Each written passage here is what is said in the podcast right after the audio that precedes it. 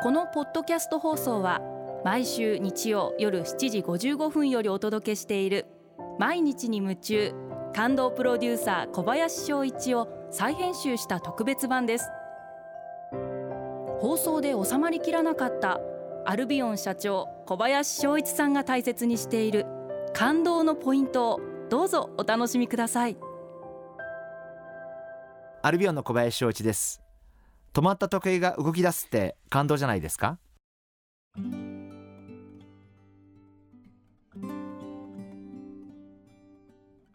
今から30年前私はフランスのパリに約3年半住んでいました。その時に、えー、当時ファッション系の写真家としては、えー、大変有名なイギリス人のジャンティ・デイビスというカメラマンがいるんですけれども、えー、彼に私の写真を撮ってほしいと。大変恥ずかしいんですけど私も当時は調子に乗ってましたんで、まあ、今でも乗ってるかもしれませんが、えー、俳優でもないのに、えー、一流のカメラマン家に呼んでお小遣い程度のお金で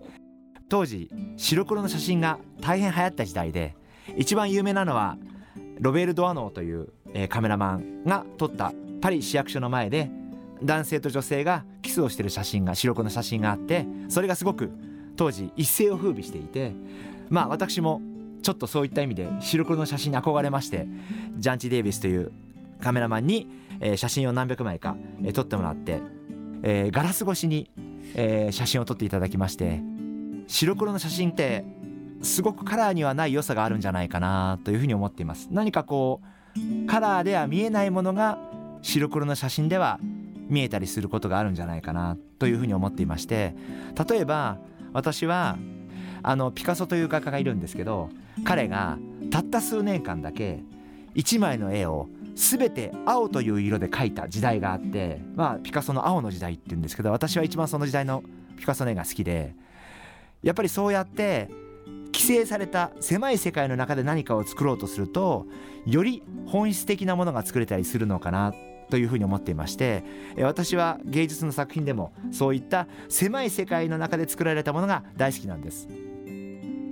え最近社長室を整理していたらその写真が急に出てきましてまあ秘書には非常に笑われたんですけどただまあなんかそんなことを不意に思い出して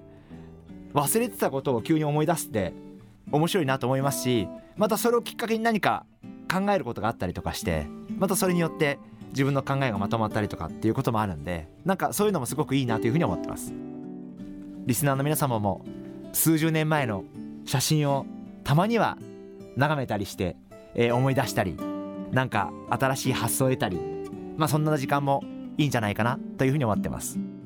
そのうちにどこかでブログでも、えー、この件はご紹介したいなそんなふうに思ってます。